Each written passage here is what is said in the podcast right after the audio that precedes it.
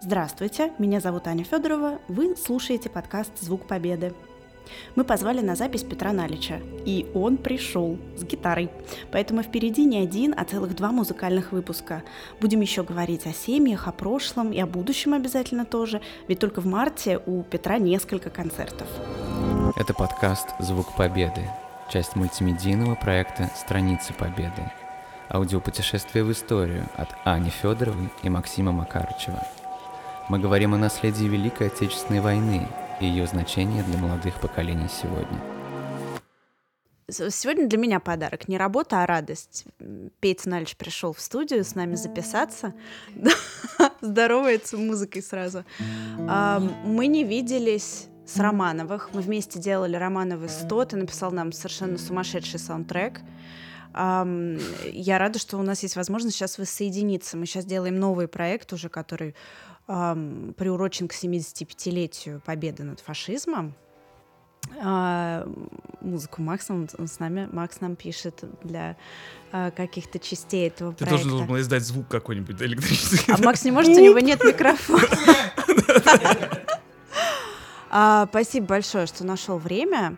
А, я на самом деле готовилась к нашей встрече и вот тут же нашла информацию о том, что ты часто выступаешь на 9 мая тебя зовут, и тебе вроде нравится. Да, вообще редко 9 мая проходит у меня без концерта. Вообще, мне кажется, очень многие, особенно поющие ребята, а, особенно увлекающиеся еще старыми песнями, такие как я, не поют 9 мая. Поэтому, э, да, и, э, как правило, это музыка тех лет. Даже у всех э, певцов есть такой джентльменский набор там из 10 песен. Там «Соловьи», там «На солнечной поляночке», там, ехал я из Берлина. А, я очень люблю эти песни и совсем, совсем не устал их петь, честно говоря. Это очень хорошо. Мы, естественно, будем тебя просить их петь. Но э, так как мы только начали, я все-таки хочу еще тебе позадавать всяких вопросов. Давай. Расскажи про 9 мая вот в твоей семье. Такой более личный опыт. Потому что я понимаю, сейчас ты работаешь в этот mm-hmm. день. А как было, когда ты был помладше? Ну, были демонстрации, были эти гвоздики огромные бумажные, ходили. А, еще, конечно, очень важный был момент. А, мы так э, жили козырно, прямо на Тверской улице, и поэтому ночью мы с братом видели репетицию парада. То есть Это вас... было так круто. Мы такие сидели, не спали, где-то там часа в 4, в 5. Начинали танки ехать по, по улице Горького, тогда она так называлась. И мы сидели, такие спать уже хочется, ну вот танки поехали.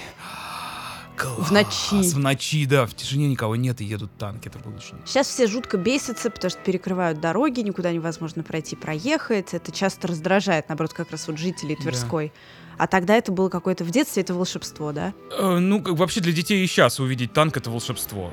Э, и, конечно, я думаю, что то есть это такой сложный момент, просто потом все начали говорить о том, что это они очень тяжелые, они разбивают э, асфальт. Ну, это правда, наверное.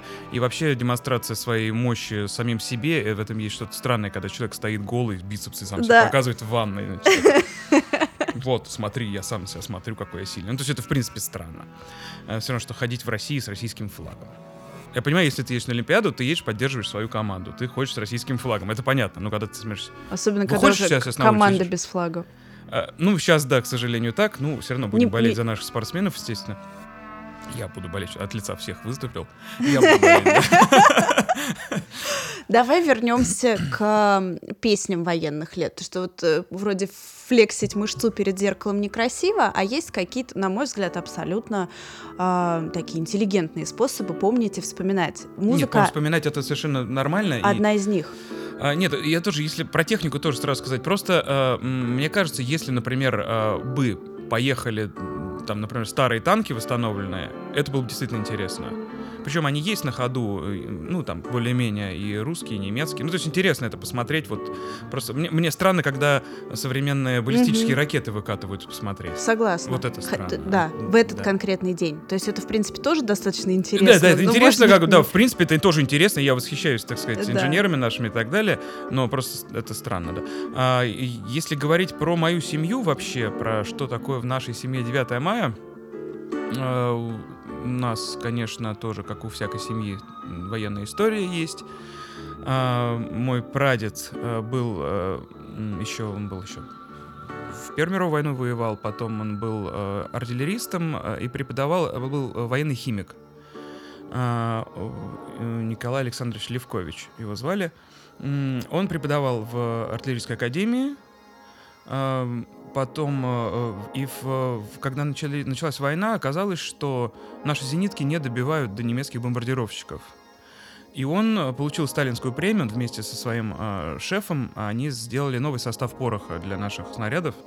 У меня даже есть вырез, вырезочка там. Мгм.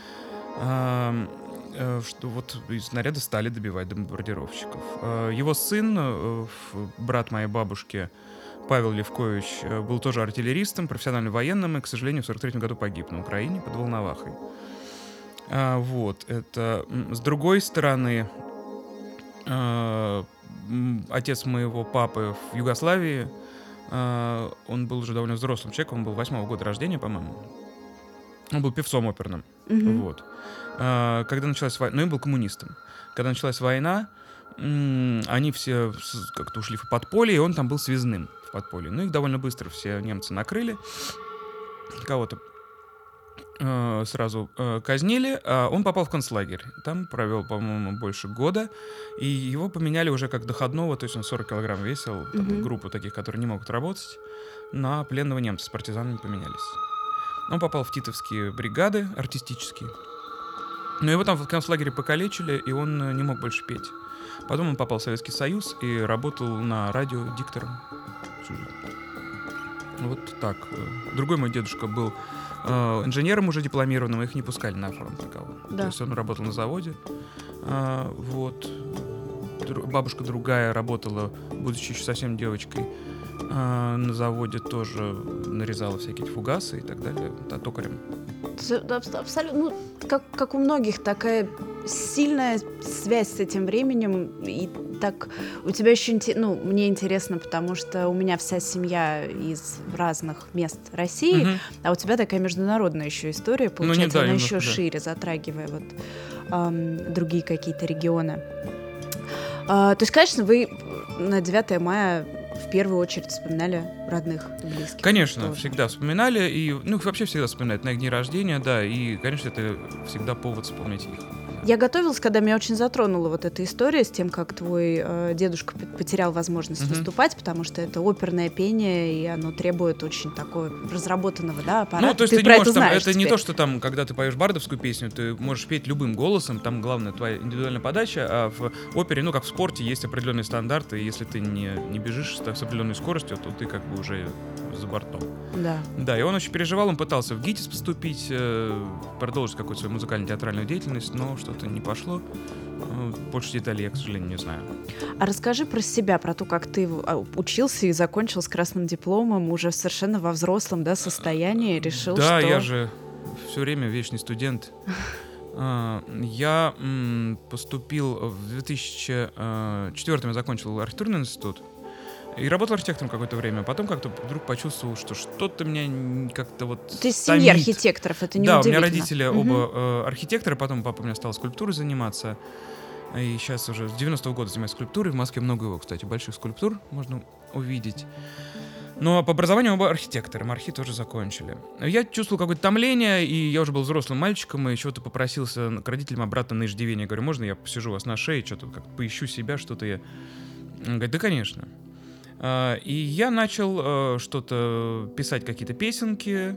А, Тогда появилась возможность многодорожной записи. Мало об этом в домашних условиях.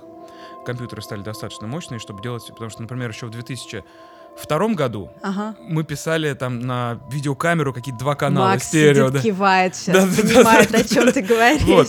А уже в 2005 можно было писать там 8-10 дорожек, как бы э, э, писать и, и проигрывать их одновременно. Круто. И это был прорыв потрясающий. Появились, опять же, программы э, всякие медюшные, которые можно было там звучки представить, ну, как бы писать уже там электронную музыку какие-то. Начало такое было. Какой люкс, что можно было у мамы с папой, сидя на шее, в этом во всем копаться. Да, вот это, счастье. был люк, да, у меня родители абсолютно мировые. А, вот, я начал писать песенки, и потом записал как-то вот практически дома почти весь свой первый альбом. А, и потом у нас э, случился э, клип «Гитар», про который вы слышали. А, мы стали несколько популярны и стали выступать. И в этот же го- год я начал заниматься э, академическим вокалом. у замечательного педагога Ирины Мухиной. Очень увлекся этим делом, там просто 5-6 раз в неделю ездил на окраину Москвы, чтобы полчаса где-то позаниматься. ч- прочитала, ты пишешь, ну, рассказывал, видимо, какому-то другому журналисту, что ам, вот я Это начал выступать говорить другому другому журналисту. журналисту. А, Ты, ты э, говоришь о том, что я начал выступать, и тут я понял, что я вообще-то не очень хорошо пою. Это Могло чувство такое быть? посещало меня много раз и после. да. И и иногда тоже посещает до сих пор, стыдно признаться. А, Конечно, ты ставишь себе какие-то задачи, э, и, и понимаешь вдруг где-то, что такое, «Э, там зажим пошел, тут то потом слушаешь себя на записи, думаешь, господи, не дай бог, что кто-то услышит. А, Там еще был какой-то момент смешной обратный такой э, кунштюк, э, когда мне предложил моя знакомая заниматься вокалом, говорит, слушай, у тебя тенор, тебе надо заниматься, ты чего, у тебя вон диапазон полный. Я, я такой, я вообще умею петь, что это «Да Ага. ты чё? Это в обратную сторону была история. Вот, начал заниматься, увлекся и поступил в Мерзляковское училище. А, Проучился там полтора года. Бросил, это было очень трудно, там очень много предметов. Вот, и я что-то не выхиливал. А, а Ну, потом ты через... Взрослый же, да, еще был? Сколько тебе уже было? Мне уже было, соответственно, ну, лет 26. Ну да, то 27. есть это а такой там, же, я не а там все вот после это школы, то есть в среднем там народ был на 6-7 лет меня Мгм. младше. То есть я уже чувствовал себя таким. Я понимаю Студен- тебя, я в студен- 32 пошла в Строгановку и училась с Вот, 14-летними Понимаешь, как ребятами. это- да, Как это да. непросто, да? Непросто, когда так ребята... Они еще так быстро соображают, а я уже еле-еле как-то... э, Да. Ну, у меня такого не было. Вот. Э, Да, действительно, понимаешь, что тут молодежь, и вообще у них все дороги открыты, а я уже понимал, вот, я там думал, сейчас вокальные конкурсы, у меня осталось всего два года, там как-то сейчас руки трястись.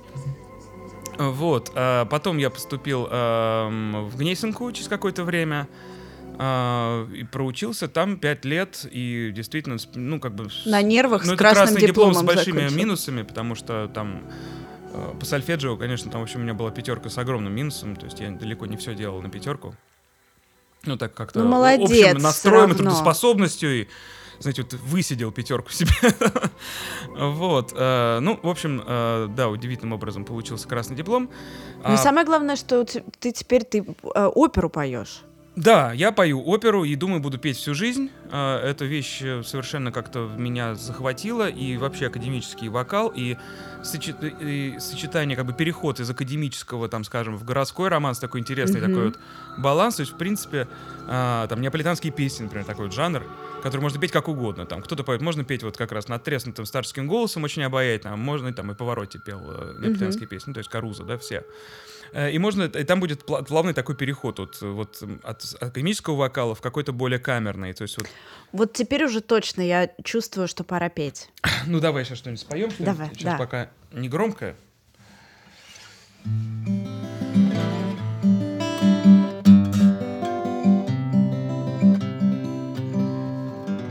Не уезжай ты, мой голубчик, Печальна жизнь мне без тебя.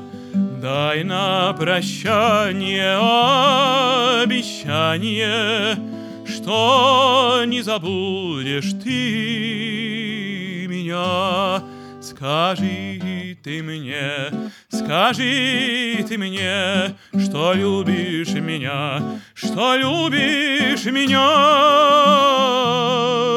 Скажи ты мне, скажи ты мне, что любишь ты меня.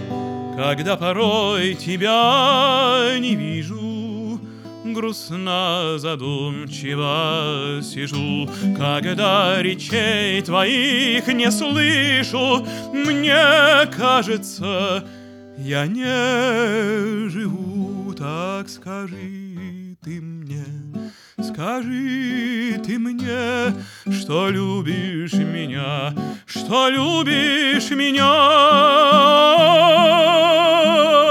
Скажи ты мне, скажи ты мне, что любишь ты меня.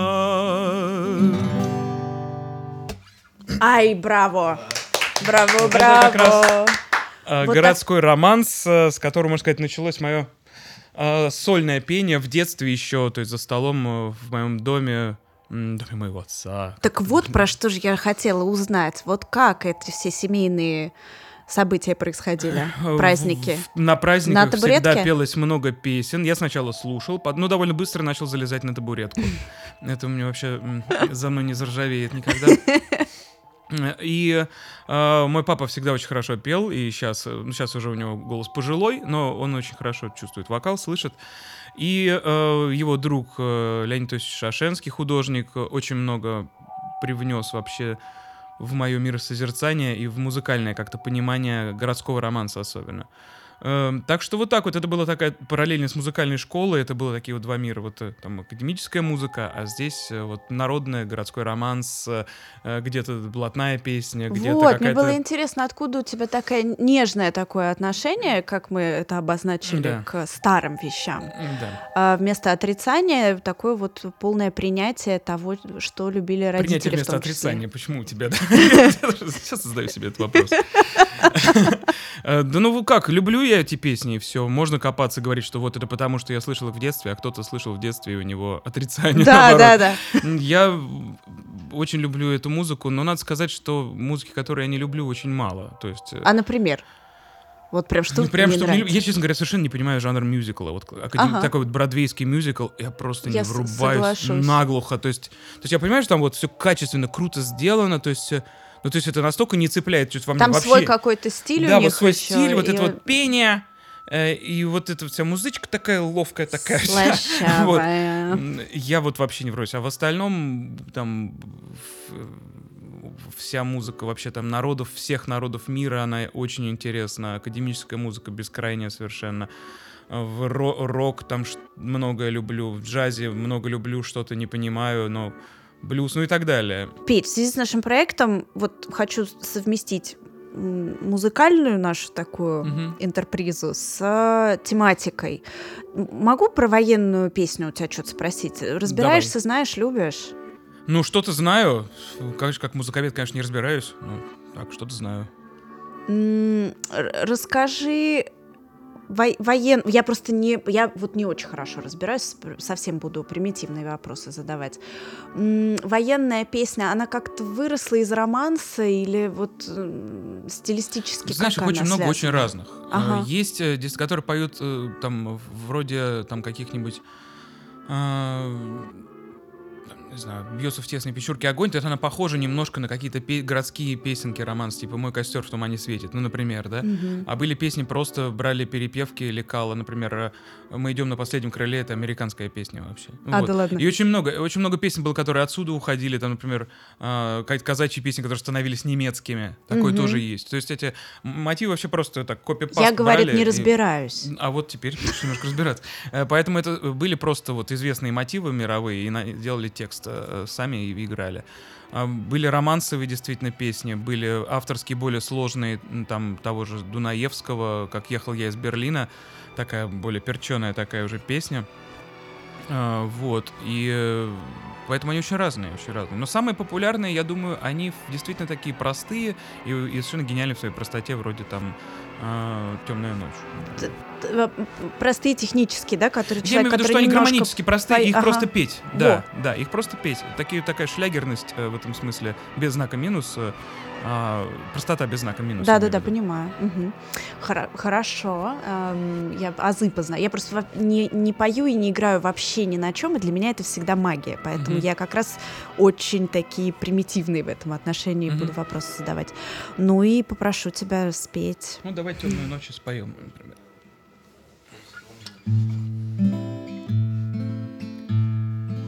Темная ночь, только пули свистят по степи, Только ветер гудит в проводах, Тускло звезды мерцают. Темная ночь разделяет любимая нас, И тревожная черная степь пролегла между нами. верю в тебя, дорогую подругу мою.